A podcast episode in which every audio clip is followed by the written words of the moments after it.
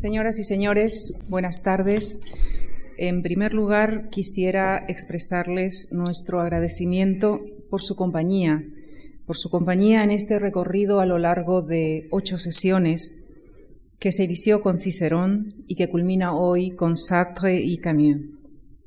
Creemos que este ciclo no solo nos ha permitido analizar las querellas literarias per se, sino que paradójicamente también ha contribuido a desmitificar algunas de ellas. Les recuerdo, por ejemplo, las palabras del profesor Antonio Carreira, que en su conferencia dedicada al culteranismo y conceptismo nos decía que si un escritor de aquel tiempo levantara la cabeza y escuchara decir que los conceptistas peleaban contra quienes no lo eran, no comprendería nada o se echaría a reír. El telón de fondo de las querellas literarias también nos ha permitido caracterizar mejor el espíritu creativo de algunas de las épocas analizadas. Así, por ejemplo, el profesor Guillermo Carnero subrayaba que no se debe pensar en el siglo XVIII como el, como el siglo de la razón y la norma, el espadín y la peluca, decía, sino también como el de la inspiración y la sensibilidad, como el siglo que tuvo la ductilidad suficiente para inventar la novela contemporánea. La mención de estos fragmentos de algunas de las conferencias de este ciclo tiene la intención de testimoniar el agradecimiento de la Fundación Juan Marc, además de los profesores ya mencionados, a todos los especialistas que han participado en él, Ángel García Galeano, José Carlos Mainer, Adolfo Sotelo Vázquez, Andrés Soria, John Juaristi, especialmente por su colaboración en la organización del ciclo y esta tarde, en la clausura del mismo, al profesor José Antonio Millán, a quien damos nuestra más cordial bienvenida por su presencia en esta tribuna. José Antonio Millán es catedrático de Filología Francesa de la Universidad Complutense de Madrid. Ha sido profesor invitado en diversas universidades nacionales, así como en la Universidad Michel de Montaigne de Burdeos y de la Universidad de la Sorbona, París III y París IV. Ha sido igualmente director del Instituto Cervantes de París. Editor y traductor de Montpassant, Baudelaire, Rimbaud, entre otros, recientemente ha aparecido su edición de Moralistas franceses. En su obra cabe igualmente destacar eh, sus trabajos sobre Pierre-Jean Jouve y la poesía del post-surrealismo francés, el poema en prosa y las categorías del lirismo contemporáneo, los teatros francés y español del siglo XVII, símbolos de feminidad y la creación en lo sagrado. Eh, les dejo ya pues con la querella que hoy nos ocupa, que es la protagonizada por Sartre y Camus, que no solo tuvo una dimensión intelectual, sino que también tuvo otros componentes y les dejo ya con quien de verdad sabe sobre esta querella, el profesor José Antonio Millán, a quien agradezco una vez más su participación en nuestras actividades culturales. Muchas gracias. Muchas gracias. En primer lugar, a la Fundación Marc, en la persona de su director y de Lucía Franco, por sus amables palabras.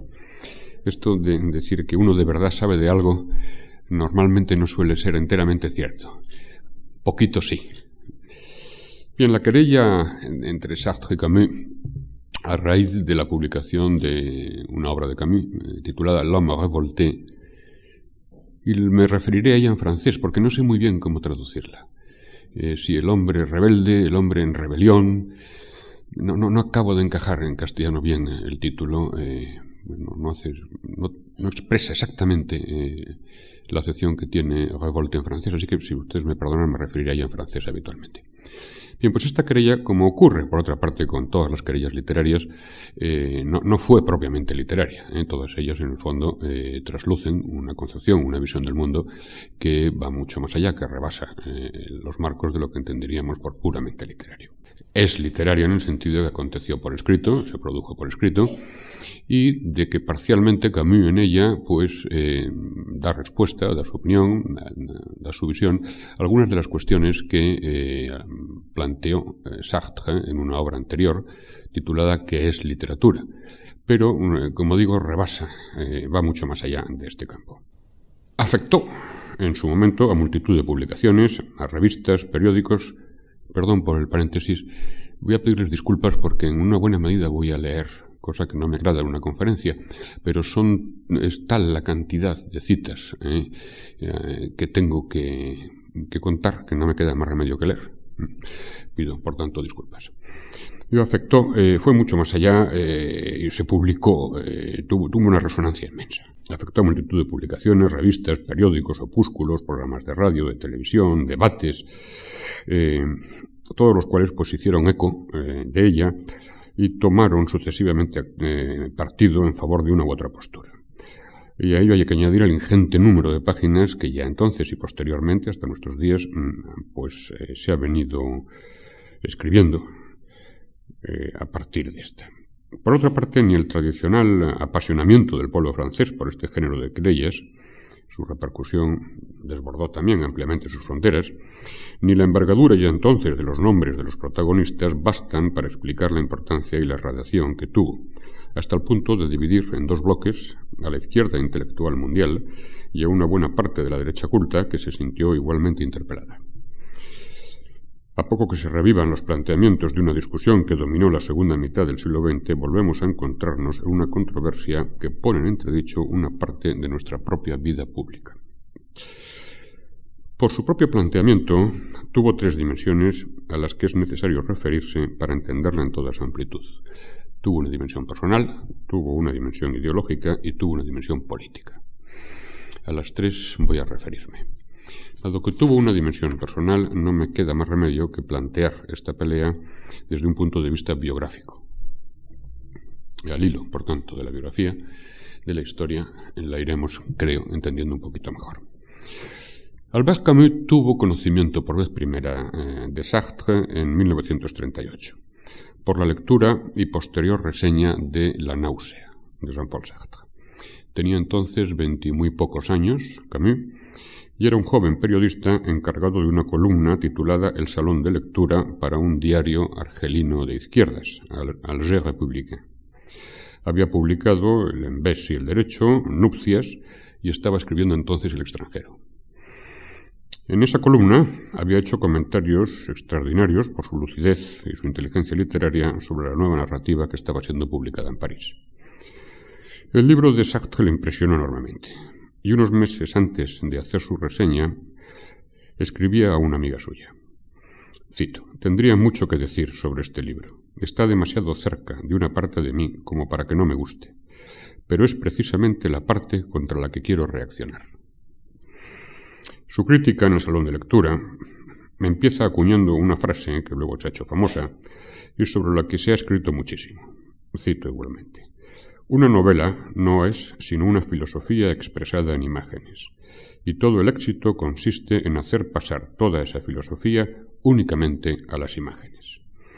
Observación de Camus que suponía a la vez un elogio y un reproche a la novela de Sartre. En la carta dirigida a esta amiga, expresa con más precisión su pensamiento. Y dice así, en la náusea hay filosofía e imágenes, yuxtapuestas. Me molesta, porque es una filosofía que comparto, y leyéndola sufro un poco al verla perder su fuerza. En consecuencia, en la reseña aludida escribe, El notable talento del narrador es espléndido y está desaprovechado. Espléndido porque los capítulos del libro, tomados uno a uno, son un ejemplo de crudeza y de verdad. Desaprovechado porque los aspectos filosóficos y descriptivos de la novela no vienen a ser los de una obra de arte el paso de uno a otro es demasiado rápido, demasiado inmotivado, para evocar en el lector la profunda convicción de que se está haciendo arte de la novela. Sin embargo, las últimas líneas de esa reseña acentúan su admiración. Esta es la primera novela de un escritor del que se puede esperar cualquier cosa. Su agilidad natural para permanecer en los límites más lejanos del pensamiento consciente y su dolorosa lucidez representan indicios de un talento sin límites. Por su parte, Sartre descubre el extranjero unas semanas después de haber enviado el manuscrito del Ser y Nada, y queda igualmente deslumbrado. Sobre Camus escribe un largo e impresionante artículo en el que también analiza el mito de Sísifo, artículo que Sartre siempre estimó enormemente y más aún por el que llegó a sentir verdadera devoción. Se trata, por otra parte, del primer artículo decididamente elogioso que escribió Sartre. Lo peculiar de este trabajo es que conforme avanza, al hacer el estudio sobre Camus, Sartre va mencionando su propia voz hasta llegar a citarse a sí mismo. Cito. Esta náusea, está hablando de Camus, como la denomina un escritor contemporáneo, el mismo, es también lo absurdo. Y el trabajo continúa en una afinidad reflexiva deslumbrante en la que se escuchan las dos voces en una al mismo tiempo. Cito de nuevo, lo absurdo no reside ni en el hombre ni en el mundo. Si consideramos el estar en el mundo, Sartre, como la característica dominante del hombre. Por lo tanto, lo absurdo es una parte inseparable de la condición humana.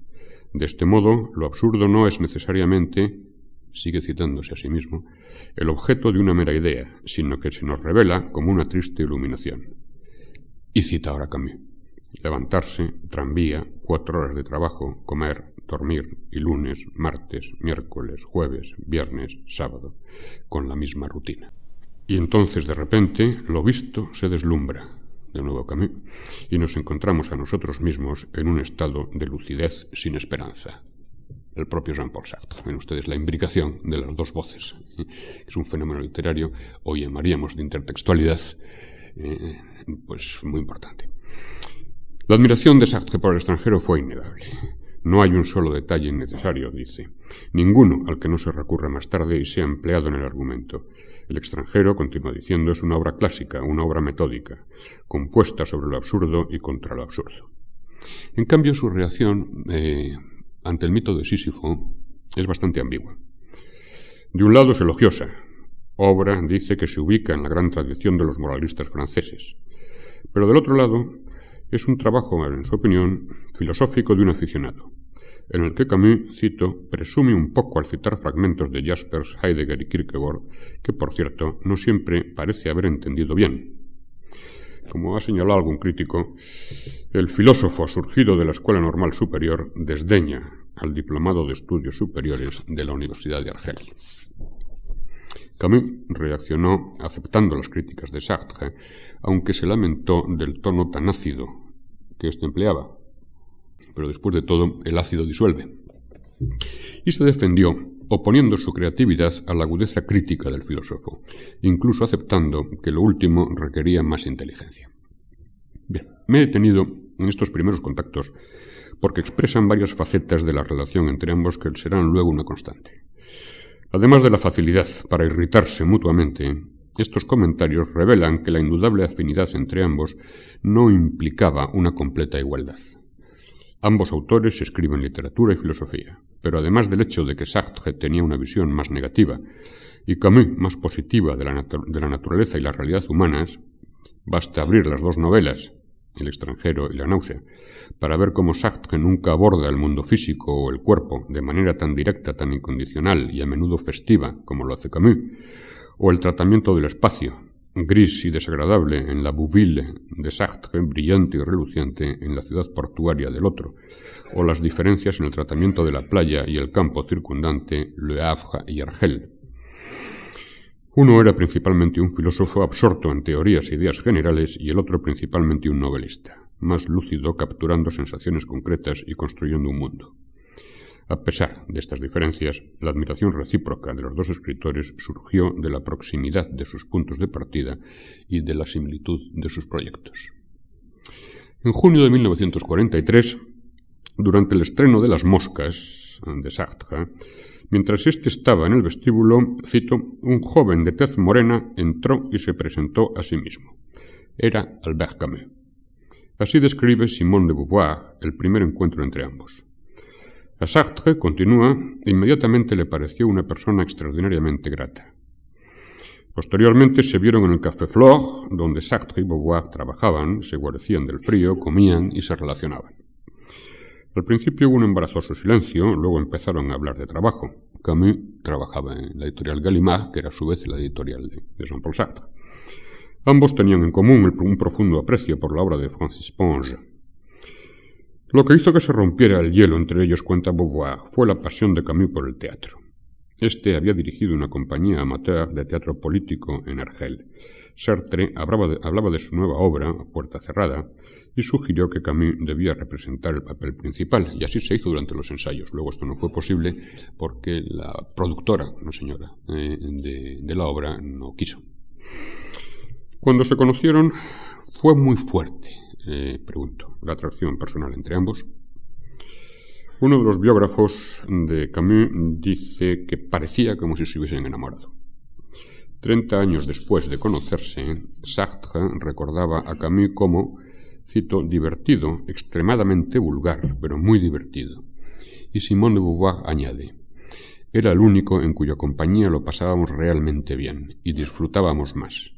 Vimos que significábamos mucho unos para otros. Había una indudable química entre dos opuestos que eran también muy similares.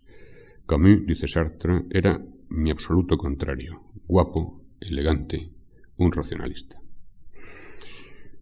La amistad entre los tres se intensifica y se ven con muchísima frecuencia, aunque Camus insistió siempre en permanecer independiente y no llegó nunca a formar parte de lo que se llamó la familia, término con el que Sartre y Beauvoir designaban a una especie de clan, un grupo de personas, amigos, alumnos, discípulos, que mantenían con ellos dos, con Sartre y con Simone de Beauvoir, relaciones amistosas y con frecuencia algo más que amistosas, y a los que estos apoyaban en ocasiones también económicamente.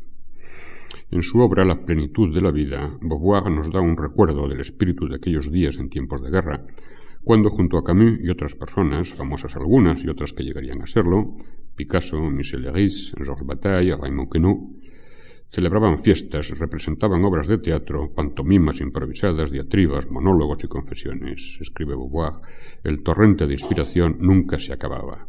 Bailaban y se emborrachaban. Y nos describe a Camus como un joven llegado a París en busca de éxito. Él saboreó el éxito y la fama y no lo guardó en secreto. Salir airoso con un aspecto indiferente hubiera sido algo poco natural. Era un alma sencilla y jovial que no parecía tomarse a sí mismo en serio, con un gran sentido del humor, aunque no hacía chistes fáciles. Los recuerdos de Beauvoir, publicados en 1963, al igual que la edición de las entrevistas entre ella y Sartre, publicada 20 años después de la muerte de, este, están construidos con muchísimo cuidado. Camus podría ser eh, calificado de cualquier cosa menos de sencillo como por otra parte bien sabía la misma Simone de Beauvoir. Las memorias de esta nos han proporcionado hasta ahora la mayor parte de lo que sabemos sobre la relación Sartre-Camus, y en este sentido son inestimables, pero son inevitablemente parciales por su partidismo y sus decepciones, y Beauvoir no era una mera observadora de la relación entre los dos escritores, sino que estaba profundamente involucrada en ella, personalmente, con unos sentimientos propios e independientes sobre Camus. Hoy aparece en el diario El Mundo una serie de pequeñas anécdotas sobre la relación entre Camus y Beauvoir, eh, aludiendo a otras dimensiones que la meramente amistosas. Bueno, pues todo lo que se cuenta en esa página es verdad. Sartre era ya una celebridad antes de conocer a Camus, ocho años más pequeño que él, ocho años menor, y su estudio sobre los primeros libros de él fue un paso importante en la carrera de Camus si durante 1944, cuando se fraguó su amistad, Sartre estuvo celoso de Camus, y ciertamente lo estuvo, nunca mm, fue como escritor, eh, sino en otros términos. En 1944 había una guerra en marcha, y una ocupación y una resistencia. Sartre y Beauvoir habían permanecido apolíticos a lo largo de los tormentosos años 30, observando desde la barrera la gran manifestación del Frente Popular y negándose a, votar en las elecciones que le llevaría al poder. Sartre era entonces enteramente ajeno a la acción política, lo que no cabe decir de Camus, curtido desde su juventud en este género de acciones. Había pertenecido a la sección argelina de la Liga Internacional de Combatientes por la Paz, se había afiliado posteriormente al Partido Comunista, había fundado un teatro político, creado una casa de cultura, participado activamente en la organización del Frente Nacional en Argelia, había intentado enrolarse en las brigadas internacionales, donde no se le admitió por el estado de sus pulmones, estaba fichado por la policía, había redactado el manifiesto de los intelectuales argelinos y había tenido fuertes discusiones dentro del Partido Comunista por su defensa de los musulmanes argelinos, partido del que había sido expulsado o él había abandonado, ambas cosas En este sentido, estaba a un paso de gigante por delante de Sartre, y cabe decir que en este terreno, Camus, veterano en diversas guerras políticas, dirigía al poco más o menos principiante Jean-Paul Sartre. El 21 de agosto de 1944, en medio de la insurrección contra los alemanes, salió a la luz el periódico clandestino Combat, que luego tanta repercusión tuvo durante toda la posguerra, con Albert Camus como director. Beauvoir cuenta cómo Camus y sus jóvenes amigos trabajaban con los fusiles listos para disparar con todas las puertas metálicas cerradas de un edificio requisado por la resistencia, porque en cualquier momento podían llegar los alemanes. Camus ofreció a Sartre que escribiera en Combat, y de hecho fue el único cuya firma mandó poner encabezando la página. Sartre escribió, escribió aquí una veintena de artículos, aunque después de su muerte se ha sabido que no fue él, sino Simone de Beauvoir quien escribió los famosos artículos que hacían referencia a la insurrección. La preponderancia como animal político más tarde concedida a Sartre contradijo cuál era la verdadera posición entre los dos amigos y lo que se ha sabido más tarde muestra lo difícil que debió ser para el filósofo entrar en un proceso de compromiso que Camus había asumido con entera facilidad. Para éste, la actividad política se manifestaba de modo mucho más natural.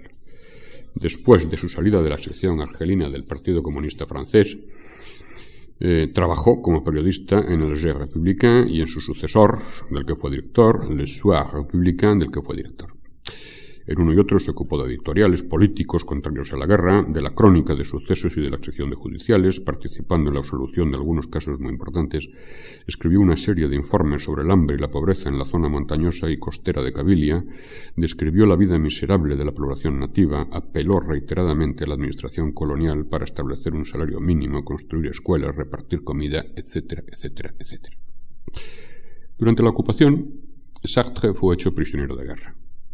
En el campo de concentración escribió una obra de teatro, Barioná, que relataba el nacimiento de Cristo durante la ocupación romana de Palestina. No voy a entrar en la polémica generada sobre la actitud de Sartre en el campo de concentración. La paso por encima. Se ha escrito muchísimo sobre esto. Campo del que fue liberado por motivos médicos ficticios en 1941. Creó un grupo de resistencia, junto con Beauvoir y Merleau-Ponty, llamado Socialismo y Libertad, al que no apoyó nadie. Debido a la paz firmada entre la Unión Soviética y la Alemania nazi, el Partido Comunista se sometió a la ocupación más o menos hasta el 21 mm, de junio de 1940. Y los socialistas no estaban todavía preparados para renunciar al gobierno de Vichy, al que habían votado muchos de sus diputados para darle poderes. Tras una excursión a la zona no ocupada para proponer a Gide Amalgó y al líder socialista Daniel Mayer que se unieran a su grupo, propuesta que fue rehusada, ese grupo se disolvió. En los tres años siguientes escribió El ser y la nada, Las moscas, la obra más importante en esa época desde el punto de vista político, A puerta cerrada, La edad de la razón y La muerte en el alma. No se unió a la resistencia clandestina ni a las redes de propaganda. A principios de 1943 fue invitado por el Partido Comunista francés a formar parte del grupo de escritores de la Resistencia, el así llamado Comité Nacional de Escritores, y comenzó a escribir de cuando en cuando en el clandestino Les Lettres Françaises. Poco después de conocer a Sartre, Camus hizo su primera intervención, mucho más directa que cualquiera de las de aquel y en julio de 1943 eh, escribió perdón, la primera de las famosísimas cartas a un amigo alemán, que fue publicada de manera clandestina, al igual que la segunda. Las otras dos aparecieron después de la liberación. En ellas Camus explicaba a un amigo alemán que no había comprendido en cinco años por qué los franceses habían sido derrotados, por qué habían tomado las armas tan lenta y dolorosamente. Cuando lo hicimos, dice, luchamos con la conciencia y las manos limpias y por qué ganarían. Con las cartas, de un éxito inmenso, Camus justificaba la actitud de Francia ante el invasor alemán y elaboraba un mito nacional, el de la resistencia. En las moscas, el Orestes de Sartre adopta la violencia cuando decide matar a Egisto y a Clitemnestra, en parte como una forma de hacerse real, de ganar peso, de cobrar solidez. En las cartas, Camus solo acepta la violencia a regañadientes y para una función concreta, liberar a Francia de los alemanes. Gran parte de la vida y del trabajo político de Camus fue un compromiso crítico con la violencia política, que tras la guerra se hizo más visible hasta culminar justamente en L'Homme Revolte. Sartre, por el contrario, trató la violencia como un mecanismo para hacerse el mismo real. Si Camus se preocupaba cada vez más por el daño que la violencia confería a sus víctimas y por sus efectos morales negativos, Sartre se centró en los efectos políticos y psicológicos positivos sobre aquellos que elegían practicarla, especialmente las víctimas de la opresión, cuando todos los caminos parecían o estaban realmente bloqueados. En este sentido, la violencia se convirtió en algo fundamental para la política y la perspectiva de los dos autores, uno aceptándola de manera visceral y otro rechazándola con igual fuerza. En 1946 Camus recibiría la Medalla de Oro de la Resistencia, de la que dijo Nunca la he solicitado y nunca la llevaré. He hecho muy poco y todavía no se la han otorgado amigos míos que han muerto a mi lado. Entre marzo y mayo del 44, los llamamientos de Camus en combat al compromiso con la lucha tuvieron ciertamente una enorme importancia para el pueblo francés. En este periodo, Sartre y Beauvoir asistieron a una reunión con el equipo que publicaba el periódico. Más tarde, Sartre recuerda, me convertí en miembro de su grupo de la resistencia poco antes de la liberación. Conocí a personas que no sabía que junto a Camus veían lo que la resistencia podía llevar a cabo en esta última etapa de la guerra. Me convertí en miembro es una exageración considerable por parte de Sartre. Tenemos, contamos con testimonios de aquella reunión, y por otra parte, uno no se convierte en miembro por asistir únicamente a una reunión y nada más. La leyenda de Camus como miembro de la Resistencia está fundada en un periodo de implicación verdadera de este casi desde el mismo momento en que ambos se conocieron y empezó, su amistad. Para el filósofo, la imagen más destacada del compromiso no fue otra que el propio Camus. Cuando ambos se hicieron socialistas a comienzos de 1944, Camus podía haberle mostrado, mostrado, a su nuevo amigo los artículos clandestinos que escribía y las actividades ilegales en las que estaba involucrado. Camus estaba viviendo en la realidad el compromiso que la narrativa y las obras de teatro de Sartre analizarían como eje central en los diez años siguientes. Hay muchas pruebas de la admiración de Sartre por Camus después de la liberación.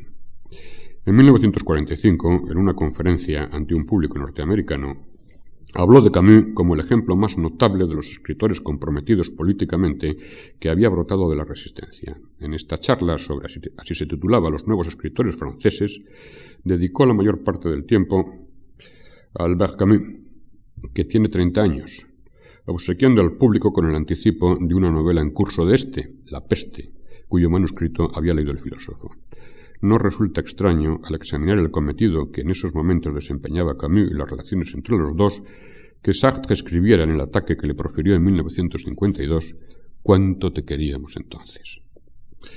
Es efectivamente cierto que Camus, director de un periódico, se había convertido en la voz fundamental de la posguerra. Y Sartre insistía en que, cito, el mejor de nosotros se había unido a la resistencia para salvar el país. Pero, ¿cómo pudo Sartre reivindicar de igual manera su propia voz para ser escuchado? ¿Cómo consiguió Sartre, que no hablaba como miembro de la resistencia, sino como un escritor que se resistía, posicionarse junto a Camus como uno de los autores más importantes de la resistencia? En 1947 apareció en Estados Unidos una recopilación de escritos titulada La voz del silencio. El título procedía de un artículo de Sartre publicado en la Lettre Française, ya legalizada tras la liberación, y en ella el editor le presentaba y hacía su elogio, a Sartre me refiero, por haber permanecido valiente y activo en la clandestinidad. Junto a los artículos publicados en Combat, Sartre unió a este otros titulados, uno de ellos París bajo la ocupación, el más importante, para la France Libre, el diario publicado en Londres por su amigo y compañero de colegio y posteriormente, una trayectoria muy común, por su amigo Raymond Aron, al que siguieron otros varios, en los que escribía sobre la ocupación y la resistencia y se hacía justamente su intérprete.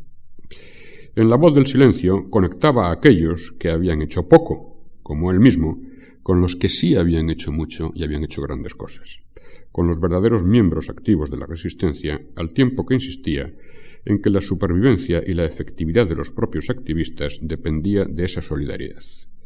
Si los partidarios silenciosos, a quienes consideraba prácticamente todos, hubieran hablado, los militantes habrían sido destruidos. La resistencia fue así redefinida por Sartre como una vasta república del silencio, en la que todos y cada uno de sus miembros contribuyeron a su manera. El mito de que toda la nación apoyaba virtualmente la resistencia se convirtió en parte integrante y necesaria de la propia imagen que Francia se dio a sí misma durante la posguerra y, por cierto, dura hasta hoy. Este mito, creado por Sartre, tuvo un doble efecto muy poderoso. El filósofo justificaba a todos aquellos, incluido él, que de algún modo estuvieron al lado de la resistencia aunque no pertenecieran a ella, y al mismo tiempo se convertía en portavoz de esa república silenciosa. La amistad con Camus le daba, a la vez, justamente en este sentido, un refrendo público. Ambos se convirtieron pronto en los líderes intelectuales de la Francia de la postguerra. Al hablar con connotaciones comprometidas, encarándose con el peligro, sus palabras se habían impregnado del aura de la lucha y el término liberación adquiría en su pluma un sentido más amplio que el del fin de la guerra. Apuntalaba de un lado a la soberanía, apuntaba, de un lado a la soberanía de Francia y del otro a una exigencia de igualdad del pueblo, una liberación del poder del dinero y una revolución social. Para los jóvenes y la Francia culta, pronto tomaron el relevo de Gide y de Malraux. A comienzos de 1945, el gobierno estadounidense invitó a los principales periódicos franceses a que enviaran periodistas allí. Beauvoir ha comentado, cito, que nunca había visto a Sartre tan eufórico como el día en que Camus le ofreció el trabajo de representar a Combat. Después de este viaje a los Estados Unidos, del que da cuenta en 32 artículos publicados justamente en Combat y en Le Figaro, Sartre se lanzó a lo que Beauvoir ha llamado la ofensiva existencialista. En pocos meses se publicaron L'Age de Raison y El Aplazamiento, se creó la revista que dominaría el panorama intelectual francés durante muchos años, los tiempos modernos, Le Temps Moderne. Y Sartre dio su famosísima conferencia El existencialismo es un humanismo publicada, publicitada más bien, por Combat, por Le Monde, por Le Figaro y por Libération. El éxito fue inmenso. La sala estaba abarrotada y fuera había tal cantidad de gente que a Sartre le costó más de tres cuartos de hora poder llegar al estrado. El existencialismo se convirtió en la primera moda mediática de la época de la postguerra confeccionada por la prensa posterior a la liberación, que llegó a contar entonces con 34 diarios en un año. Camus fue incluido junto a, Sartre y Beauvoir en las discusiones sobre el existencialismo. Ambos se convirtieron en autores de fama mundial. La náusea se tradujo a once idiomas, y las distintas traducciones del extranjero, Calígula, el malentendido, el mito de Sísifo y cartas a un amigo alemán prepararon la recepción mundial de la peste, que se tradujo de entrada a trece idiomas el mismo año de su publicación. 1947. Desde entonces empezó a hablarse de Camus para el premio Nobel. A la edad de 30 años, casi de la noche a la mañana, escribe Camus, he conocido la fama. No me arrepiento. Puede que tenga pesadillas a este respecto más tarde. Ahora ya sé lo que es. Y Sartre anota por su parte un fenómeno novedoso que hasta entonces no se había producido. Cito. Desde que he podido observar más o menos lo que estaba pasando, he concebido la idea de un público total, algo que los escritores antiguos nunca pudieron tener. Como he señalado antes, Camus no quiso nunca formar parte de la familia Sartre-Beauvoir, y Sartre respetó esa independencia. No obstante, a medida que crecía la fama de ambos y la expresión Sartre-Camus se convertía casi en un lugar común, Camus se esforzó al máximo por evitar que se le considerase como un satélite del filósofo. Algunos estudiosos de esta relación coinciden en que esta necesidad de autodefinirse se hizo cada vez más urgente, ya que Sartre, y esto es lo principal, había tomado a Camus como un modelo y convirtió el estilo de su amigo en parte fundamental de su propia teoría.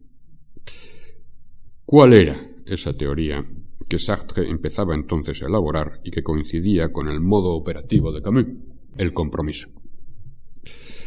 Mucho antes de que Sartre lanzara estas palabras en Le Temps Moderne, Camus había hecho de ella, en 1944, el eje de su poderoso llamamiento a la lucha, y sin grandes referencias a la teoría o a la historia, Ese llamamiento demostró el compromiso real que le ocuparía hasta 1947 como director de Combat y durante el resto de su vida como activista intelectual. La peste, que acababa de terminar por entonces, fue el manual de compromiso de Camus. Transmite la determinación, en términos que no pretenden ser ni son heroicos, de hacer lo que se debe ante una amenaza total. Combatir es incumbencia de todos y solo puede realizarse en un acto colectivo que requiere un trabajo común y una aceptación de los riesgos inherentes a la acción. Sartre comentó lo que significaba su amigo en una charla sobre los nuevos escritores que dio en Nueva York y que apareció en la revista Vogue, y que fue una obra maestra, maestra de autopromoción a través del elogio de Camus. En ella hablaba del surgimiento de una nueva literatura, resultado de la resistencia y de la guerra, cuyo mejor representante es Camus y en la que se incluía a sí mismo. La experiencia de la guerra había enseñado a estos escritores que la escritura es una acción, que la libertad de escribir, como la libertad misma, debe defenderse con las armas en ciertas circunstancias, y este compromiso había afectado a cómo entendían la literatura, que no era una actividad al margen o independiente de la política. Cito, esos nuevos escritores, como Camus, buscaban cómo comprometer a sus lectores haciendo una literatura engagée, comprometida.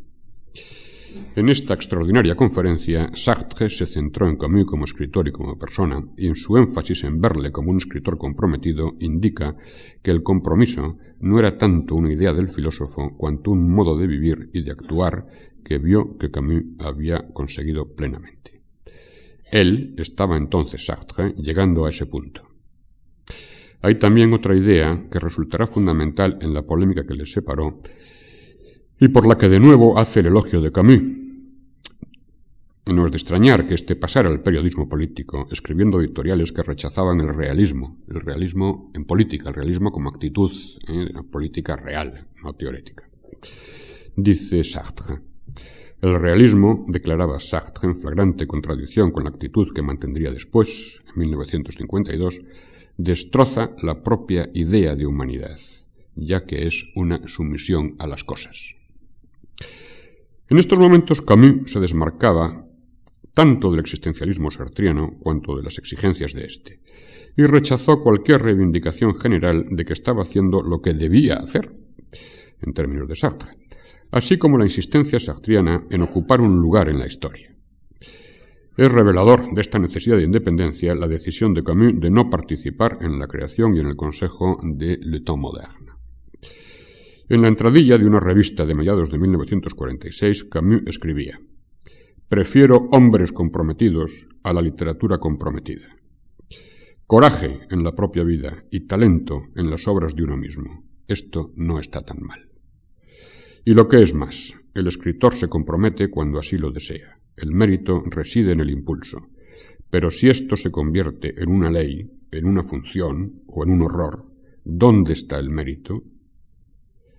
Sartre era precisamente quien estaba buscando una ley, una función, que Camus no dejaba de considerar un horror. Parece, continúa eh, Camus, que escribir un poema sobre la primavera es servir al capitalismo.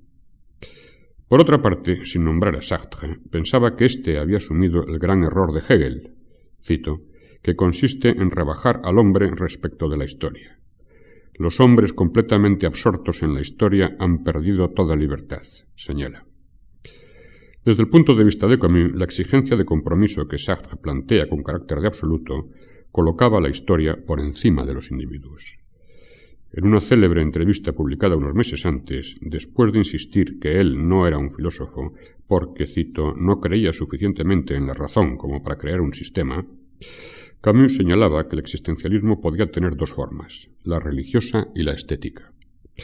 La estética, en la que incluía a Sartre, termina con la, la divinización de la historia, considerada como lo único absoluto. Cito, dejan de creer en Dios para creer en la historia, concluía. En los más de 120 artículos que escribió en la época de la postguerra, Camus plantea como urgente la introducción del lenguaje de la moral en la política, como único camino para reconciliar la libertad individual con la justicia, de manera que la vida, cito, pueda ser libre para el individuo, pero justa para todos. buscaba y recababa crear y hacer uso de una brújula moral para el juicio político. Y a este respecto son muy ilustrativas sus reflexiones acerca de la bomba de Hiroshima, en las que afirmaba que, cito, la civilización técnica acaba de alcanzar su nivel de salvajismo más alto.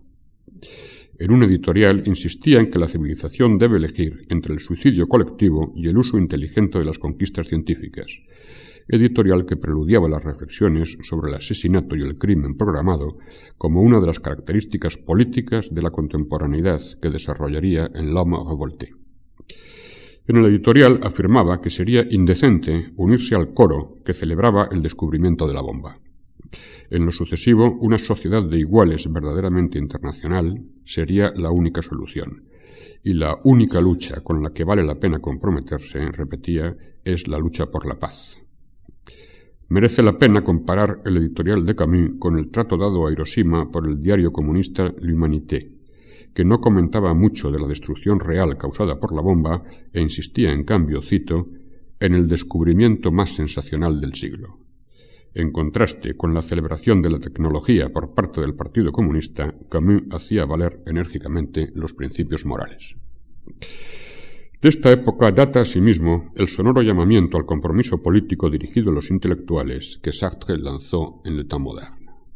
Y que por otra parte, aunque en términos distintos a los de Camus, sí hay que decir que responde a una misma preocupación ética. ¿Qué otra cosa sino ética era su insistencia en la acción y en la idea de que al actuar para nosotros mismos actuamos para toda la humanidad? La moralidad se halla en el centro de una filosofía que recababa la libertad y sus alternativas y que insistía en que al elegir creábamos nuestros propios valores. En el ser y la nada, Sartre había buscado la raíz ontológica de la opresión de forma muy parecida a lo que haría Camus con sus análisis de las revoluciones que fracasan en La Revolte. Como se ha visto, en 1945, Camus era ya un político comprometido y activo. Sartre se estaba desplazando hacia ese ámbito pero sus intervenciones políticas, quitando unas declaraciones bastante abstractas y pomposas sobre Estados Unidos, aún tardarían unos cuantos años en llegar. Una noche de 1946, en una fiesta en casa de Boris Vian, Camus apareció de un humor de perros. Según cuenta Beauvoir, cito, atacó a Merleau-Ponty por el tema de su artículo El yogi y el proletario.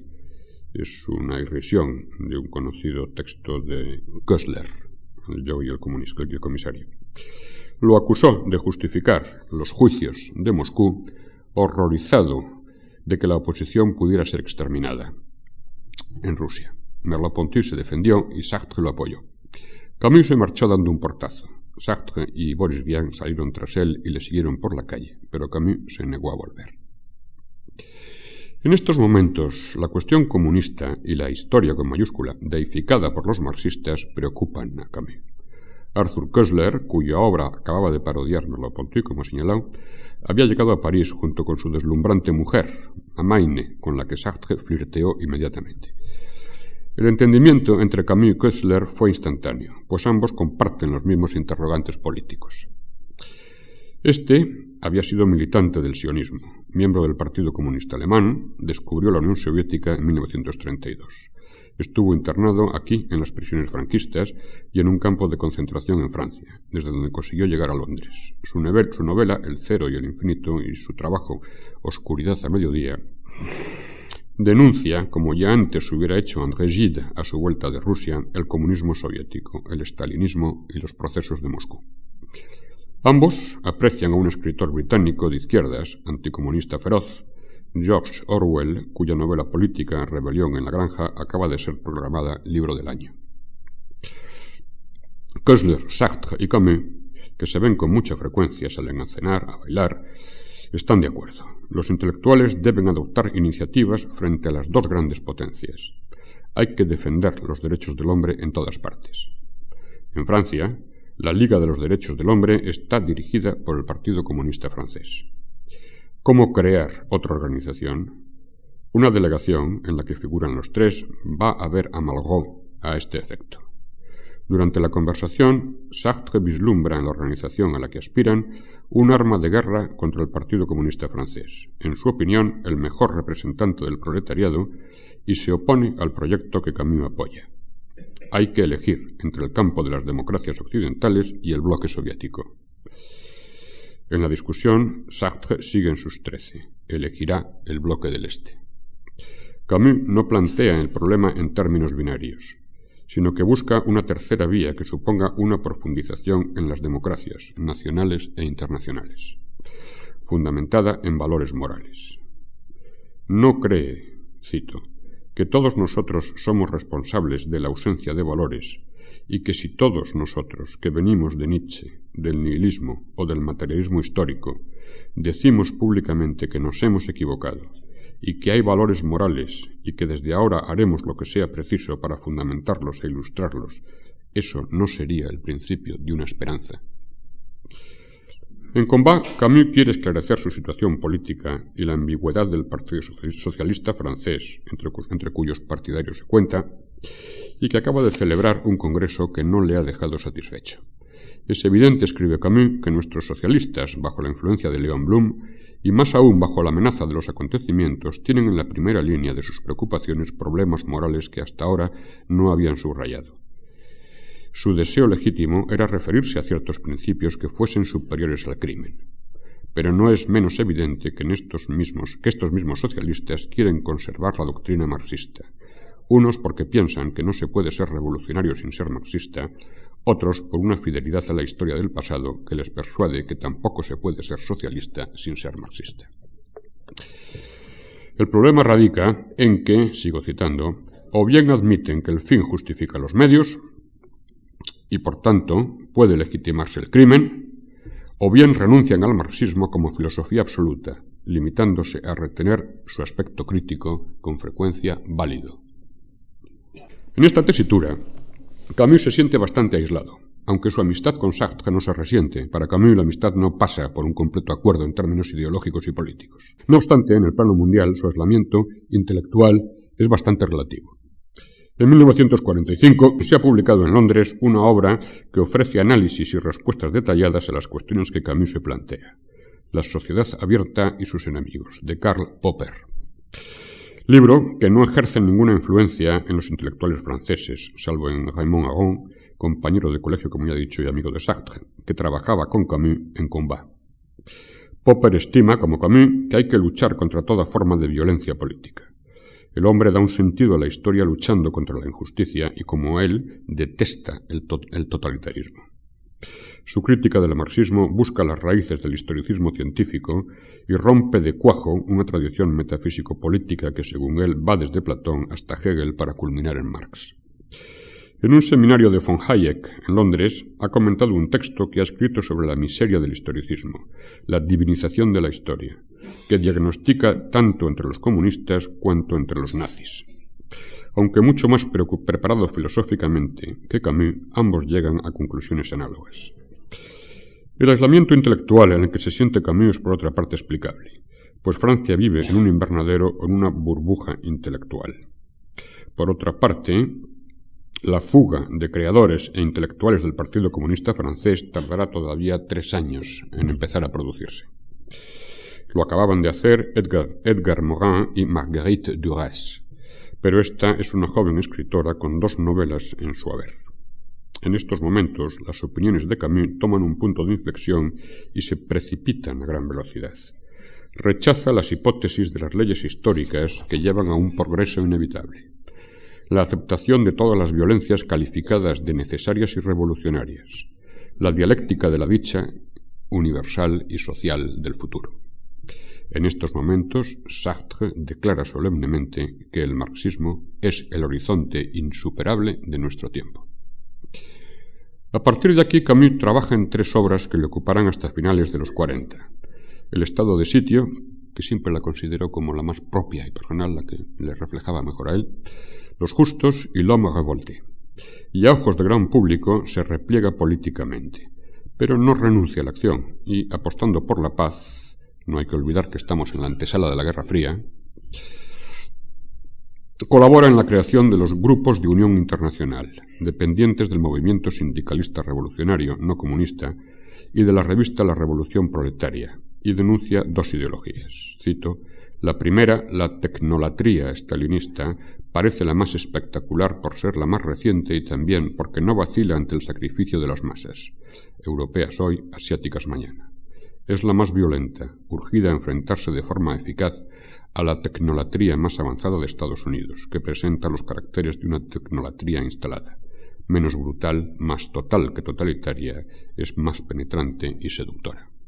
Voy a ir abreviando, para no cansarles a ustedes mucho más. Tenemos algunas declaraciones del propio Camus respecto de la relación entre los dos. Dice en unas declaraciones, tenemos relaciones de amistad con los Sartre. Nuestras entrevistas son espaciadas, pero, pero cálidas. Sartre me parece el mayor y más persuasivo de los talentos, pero sus libros nunca han tenido la menor influencia en mí, por la sencilla razón de que nuestros climas son incompatibles. Desde el punto de vista del arte, digamos solamente que el cielo del Havre no es el de Argel. Por lo demás, Sartre nunca ha dudado de sí mismo. Es un hombre de una inteligencia extraordinaria y lo sabe. Es o se cree superior. Mientras que Camus está siempre cuestionándose, siempre en vilo. Ante los demás, la actitud de Sartre es la de quien piensa, sígame quien me ame, si eso le gusta, y los demás, todos unos imbéciles. Mientras que Camus lo interioriza todo y se cierra. Camus piensa en primer lugar que es deshonesto o fraudulento quien le ataca, se encoloriza y luego modifica su punto de vista, piensa qué parte de razón puede tener. Y esta será justamente su reacción eh, cuando se produzca la querella.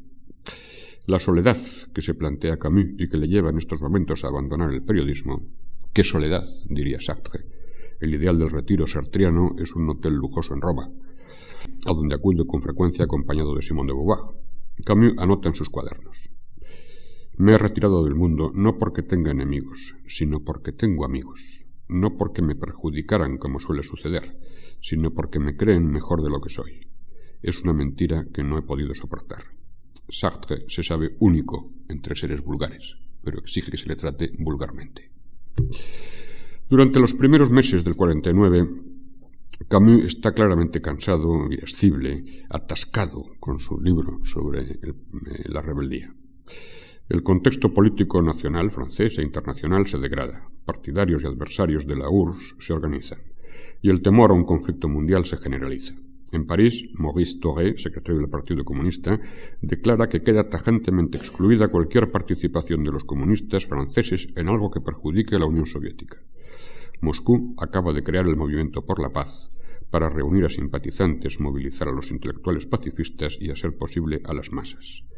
Camus es asumido en parte por los seguidores del Movimiento por la Paz. Pero aunque condenaría de buena gana la carrera armamentística, aunque no de forma unilateral como Aragón o Picasso, decide no colaborar junto a quienes consideran las bombas rusas limpias y sucias las americanas, y permanece retirado. Su única actividad política ha sido firmar un manifiesto a los hombres libres resultante de la reunión en Berlín del Congreso por la Libertad de la Cultura, una organización patrocinada por 40 intelectuales entre los que figuran Camus, Leon Blum, Gide, Aaron Mauriac, Kessler y Bertrand Russell por la parte británica, John Dos Passos y Acton Sinclair por la americana, Silone por Italia. En él se declara, cito, que la libertad intelectual implica en primer lugar la libertad de pensamiento y de palabra, sobre todo si ésta se halla en oposición a los dirigentes. Privado del derecho a decir no, el hombre se vuelve un esclavo. La teoría y la acción de los estados totalitarios son la mayor amenaza a la que la humanidad ha tenido que hacer frente en el curso de la historia y de la civilización. En julio de 1951 acaba la redacción de La Revolte. Georges Bataille estaba mm, impaciente por leer el libro y se lo arranca de las manos. Envía un ejemplar mecanografiado al poeta, a su íntimo amigo René Char. Explica la obra al filósofo Jean Grenier, al que está dedicada, el cual le contesta, va a ganarse usted muchos enemigos. Sí, sin duda, le responde Camus, mis amigos no serían muy sólidos. En esos días le escribe a un corresponsal. Nuestras generaciones no han tenido otra fe que la revolución. He ahí el drama donde la revolución, incluso en sus éxitos, nos muestra una faz horrible. La revolución no puede ser un objeto de fe. Es un medio al servicio de la justicia y de la verdad. Si no sirve a sus fines, como puede verse hasta hoy, hay que admitirlo y decirlo. En presencia de Grenier y de otros, subraya esta misma idea a finales de los años 40, en la inteligencia progresista y en torno a la redacción de los tiempos modernos de Tom Moderne, no se insiste en ciertas realidades. El mundo comunista, régimen policíaco, universo concentracionario, para no poner en peligro la revolución en general. Se maquillan las realidades revolucionarias, mienten y se miente. Se creen así realistas, en el sentido de que en política hay que ser realista. Y Camus señala, a veces odio mi época, no soy un idealista, y no son esas realidades, por abyectas y crueles que sean, lo que odio. Son las mentiras en que se revuelcan. Rusia es hoy una tierra de esclavos rodeada de torres de observación. Que ese régimen concentracionario sea adorado como el instrumento de la liberación y como una escuela de felicidad futura, eso es lo que combatiré hasta el fin. Solo hay una cosa en el mundo que me parezca más importante que la justicia, si no la verdad misma, sí al menos el esfuerzo hacia la verdad. No tenemos necesidad de esperanza, solo tenemos necesidad de verdad.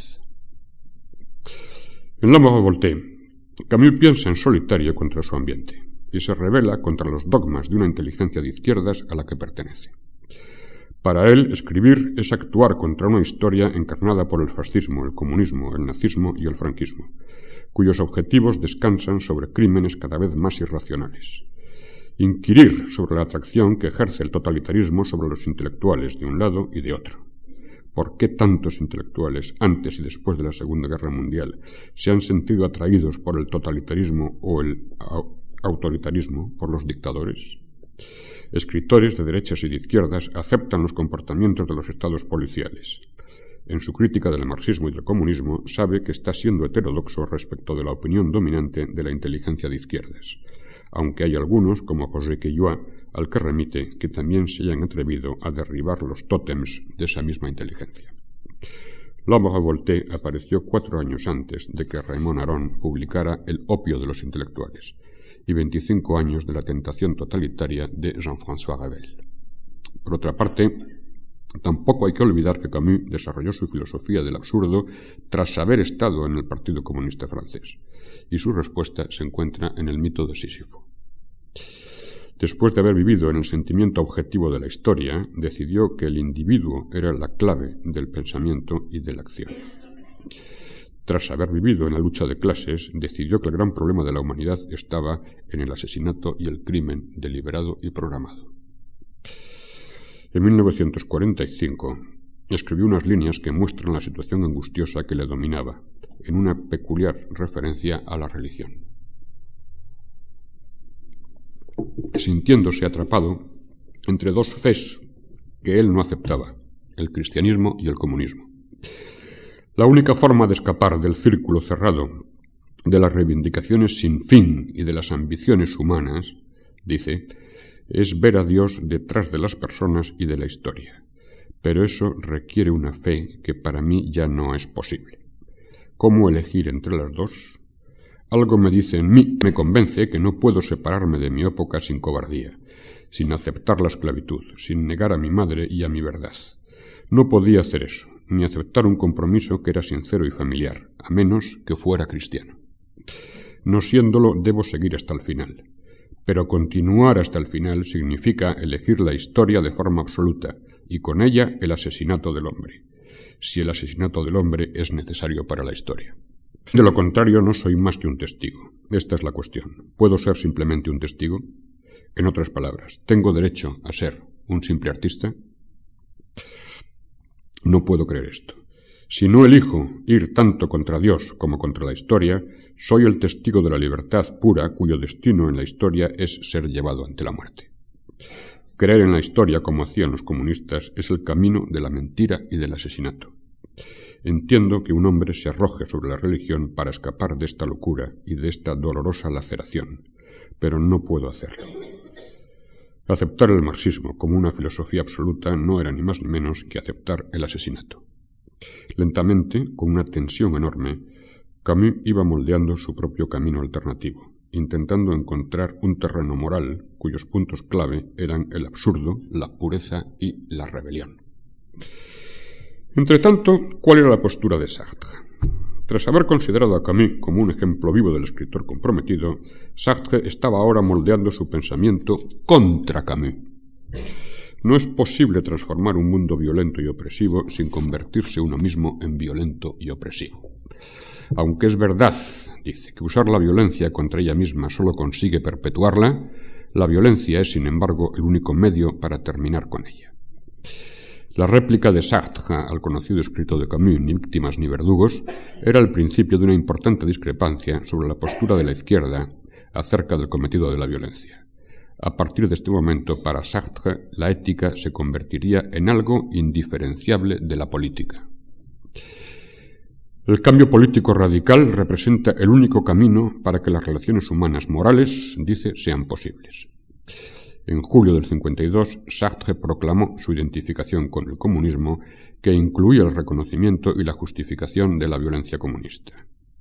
La publicación de la Voltaire, que insistía en que la moralidad debe permanecer en el centro de la política, que se mostraba incansable en la defensa de la libertad de expresión, de las instituciones democráticas y de los derechos civiles de cualquier movimiento que buscara la justicia social, y donde se describía el proceso de cómo el impulso para la emancipación del hombre en términos marxistas o su divinización en términos de Camus, se convertía en un proceso inevitable de asesinato organizado y racional, exigía tomar postura. Y Sartre la tomó. En su escrito Los comunistas y la paz, publicado en 1952, Sartre afirmaba que Francia era una sociedad de opresión, y que aquellos que reprochaban al Partido Comunista francés su ilegalidad y violencia ignoraban, cito, que el proletario nos devuelve lo que le hemos dado. Tan pronto como el trabajador toma parte en la violencia, la sociedad la intensifica mediante mecanismos represores, que no es pacificación, sino vuelta a la violencia original. Y concluía, sigo citando, el descontento debe transformarse en una huelga, la huelga en reyerta y la reyerta desembocar en el asesinato. Desde ese punto de vista, la violencia del trabajador constituye un humanismo positivo. De hecho, cito de nuevo, el humanismo y la violencia son los dos aspectos indisolubles del esfuerzo por salir de la condición de la opresión. Por tanto, la violencia del obrero es la auténtica sustancia y la fuerza del Partido Comunista. Con este manifiesto, Sartre se convertía en el líder independiente procomunista de Francia. La reseña de la Voltaire constituía un problema en la revista Le Temps Moderne. En esa revista. Inicialmente el libro fue un éxito editorial. Cuatro ediciones y 80.000 ejemplares en cuatro meses. Las críticas fueron dispares. Claude Bourdet, director del Observateur, periódico de izquierda, no comunista, laica y republicana, escribe dos críticas favorables, pero discrepa en un punto. Para él hay que seguir trabajando con los comunistas franceses pese a su sumisión a Moscú. La redacción de L'État Moderne conocía bien la amistad entre ambos e iba posponiendo la reseña, pese a que en números anteriores hubiera publicado el capítulo de la Revolte dedicado a Nietzsche. Sartre se encontró con Camus en una reunión para protestar sobre unos crímenes en España y tomando un vino juntos le dijo que no sería favorable. Esa fue la última vez que se vieron. Después de mucho pensarlo y de que nadie quisiera en la revista hacer la reseña, Sartre se la encargó a un joven marxista, discípulo suyo, Janson, quien escribió 21 páginas de una virulencia tremenda contra el libro y la persona de Camus. Merleau-Ponty intervino para que el artículo fuese más moderado, pero Janson se negó y Sartre decidió publicarlo como estaba. En él empezaba reprochando a Camus las críticas favorables de Le Monde y del Observateur en nombre de un curioso principio. Uno es responsable de sus críticos. Para pasar a afirmar, si yo fuera Camus me sentiría inquieto. Y enseguida pasa el insulto. ¿Podría explicarse esta satisfacción general por la inconsistencia del pensamiento de Camus, indefinidamente plástico y maleable, capaz de recibir muchas formas diversas? Este pensamiento expresa un humanismo vago y confuso, con la dosis justa de anarquismo. Desde, desde, un punto de vista estrictamente literario, continúa, este libro es casi perfecto, pero podemos temer que el arte haya prevalecido sobre la protesta. La acusación siguiente es la incapacidad de Camus para pasar de la rebeldía metafísica a la rebeldía histórica. Y les ahorro, que ya es muy tarde. La irrelevancia de Janson fue probablemente tomada por Camus como el insulto más importante. Dada su inseguridad íntima, Camus debió considerarla como un esfuerzo deliberado para humillarle, una demostración para que todos vieran que sus ideas no merecían la pena de, que se ocupara de ellas el propio Sartre. El artículo de Janson no podía ser leído por Camus sino como una ruptura de Sartre con él. La respuesta de Camus, de 17 páginas, dirigidas al señor director, pues entiende que el director es solidario del artículo, lo que exasperó a Sartre, pues entendió a su vez que Camus lo colocaba así al nivel de Janson. No mencionaba ni una vez al propio Janson, pero sí contenía algunas alusiones implícitas a Sartre, en concreto una muy personal que solo Sartre podía entender. En ella, en esa reseña, Camus, desde un registro irónico, responde a la acusación de las aprobaciones críticas que suscitó su obra. No se decide sobre la verdad de un pensamiento según esté a la derecha o a la izquierda, y más aún según lo que la derecha o la izquierda decidan hacer con él. De acuerdo con este criterio, Descartes sería estalinista. En 1952, en esta misma, en esta misma respuesta, Camus se atreve a escribir, cito, Si me pareciera que la verdad está en la derecha, sería de ellos. Sobre la acusación de que el libro está demasiado bien escrito, Camus responde, no quiero subrayar cuánta descortesía hay para los escritores de progreso, entiéndase hoy progresistas, dando a entender que el estilo bello es de derechas y que los hombres de izquierda tienen que escribir por virtud revolucionaria en jerigonza y en jerga. Si mis pensamientos son inconsistentes, da lo mismo escribirlos bien que mal. Y a la acusación de que no se había ocupado de las infraestructuras económicas en su ensayo sobre las revoluciones, Camus responde La economía es nuestra tarta de crema. Centenares de volúmenes y publicaciones llaman la atención de un público muy paciente sobre los fundamentos económicos de la historia y la influencia de la electricidad en la filosofía. ¿Por qué habría de rehacer yo lo que le tan modern hacen cada día con tan buena voluntad? Hay que especializarse. Camus prosigue afirmando que el antihistoricismo puro es tan molesto como el historicismo puro, al menos en el mundo actual. Su obra no niega la historia, eso no tendría sentido. Critica la actitud que trata de hacer de la historia un absoluto. Como Janson le ha echado a la cara la lucha de malgaches indochinos, argelinos, mineros, Camus responde. Esos argelinos de los que usted hace su pan cotidiano han sido hasta a la guerra camaradas míos en un combate nada confortable. Y aquí sube el tono y arremete, sin mencionar nunca a Sartre, cito, contra esos intelectuales burgueses que quieren purgar sus orígenes al precio incluso de la contradicción y de violentar su inteligencia. La respuesta de Le Temps Moderne incluye un nuevo artículo de Janson y otro directamente de Sartre lleno de vitriolo. Más de 50 páginas demoledoras contra la obra, las ideas y la persona de Camus, en las que se pasaba al plano personal. El artículo de Sartre empezaba así. Mi querido Camus, nuestra amistad no ha sido fácil, pero la echaré de menos, si la terminas hoy. Y continuaba. Hubiera preferido que nuestra desavenencia actual se refiriese al fondo y no se mezclase en ella un tufo de vanidad herida. Me has puesto a prueba de una manera tan deliberada y en un tono de voz tan desagradable que no puedo permanecer en silencio sin desprestigiarme. Por tanto, te responderé sin ira, pero de manera incansable. Tu combinación de vanidad monótona y vulnerabilidad siempre disuade a la gente de decirte la verdad lisa y llanamente. El resultado es que te has convertido en la víctima de una prepotencia deprimente que esconde tus problemas íntimos y que tú pienso que llamarías moderación mediterránea. Antes o después alguien te lo habría dicho, más vale que sea yo. El artículo continúa en términos parecidos, reprochando lo que Sartre considera haberse subido a un pedestal por parte de Camus y el menosprecio a Janson, así como haber esgrimido en su respuesta la existencia de los campos de concentración para argumentar contra alguien que discrepaba de él. Camus le ha tratado de burgués, piensa Sartre. ¿Y qué es él, Camus, sino un escritor instalado? No creo que seas el hermano del parado comunista de Boulogne o del jornalero miserable que lucha en Indochina. Tal vez haya sido pobre, pero ya no lo eres. Ese tal vez es sin duda una maldad, porque Sartre conocía perfectamente los orígenes de Camus. Eres un burgués, como Janson y como yo. Te pareces bastante de lejos a San Vicente de Paul o a una hermana de los pobres. Ya estoy harto de oír discusiones paternalistas que pretenden hacer reinar la ley moral. y permíteme que desconfíe de ese fraternalismo. La miseria no te ha encargado a ti que lleves a cabo ninguna comisión. Sartre se enfurece. ¿Y si lo único que diese tu libro fuera testimonio de tu incompetencia filosófica? Si estuviera hecho a base de conocimientos recogidos apresuradamente y de segunda mano? ¿Y si no razonaras bien y tus pensamientos fueran vagos y vulgares?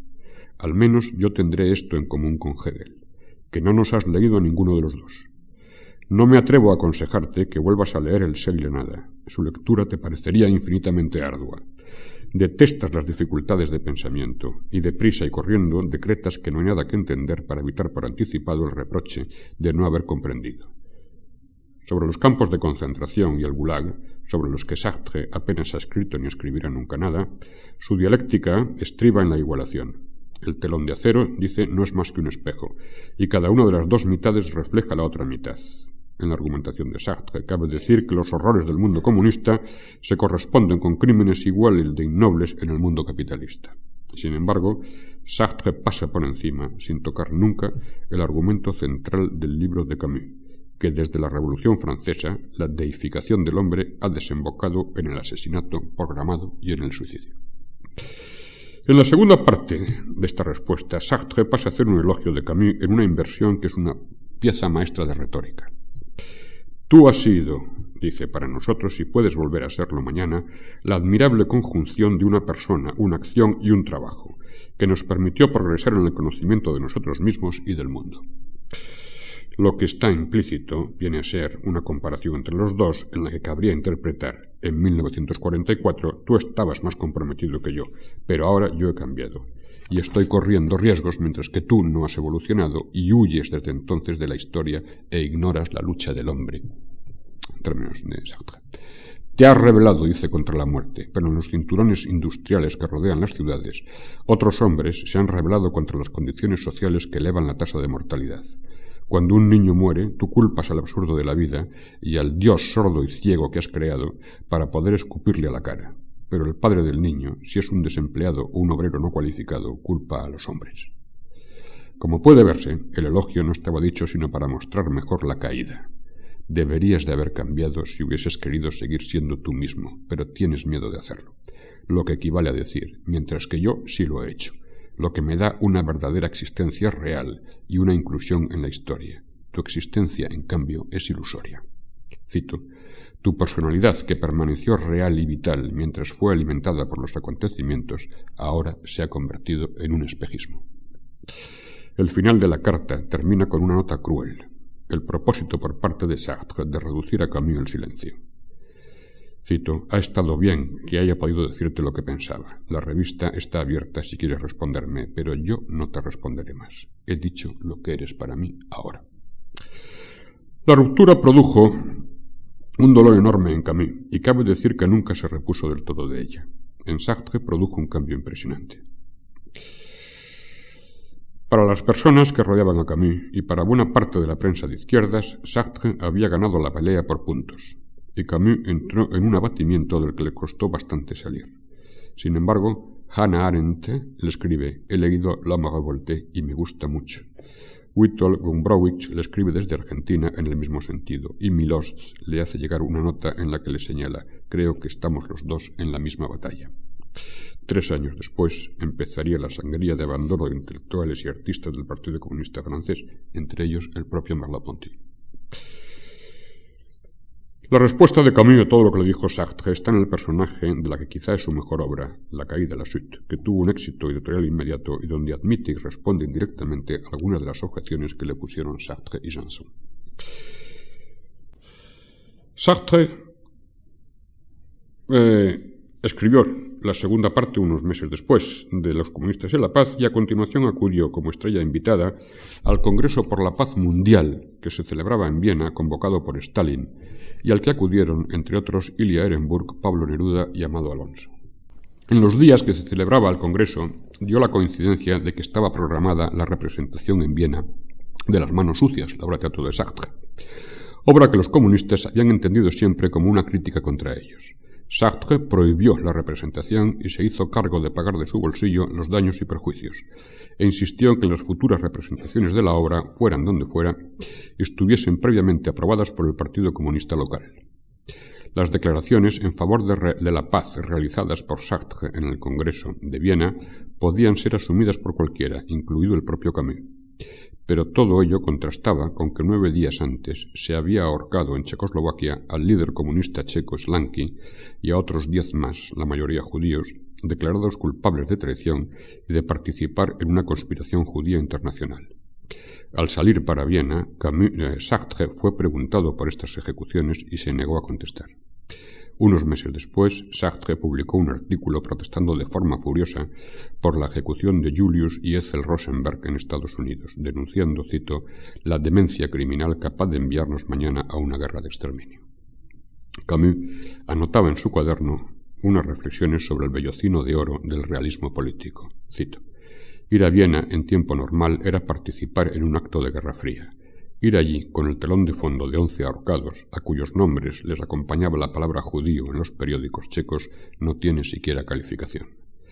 Nos encontramos frente a la típica traición de los intelectuales, y siempre por las mismas razones.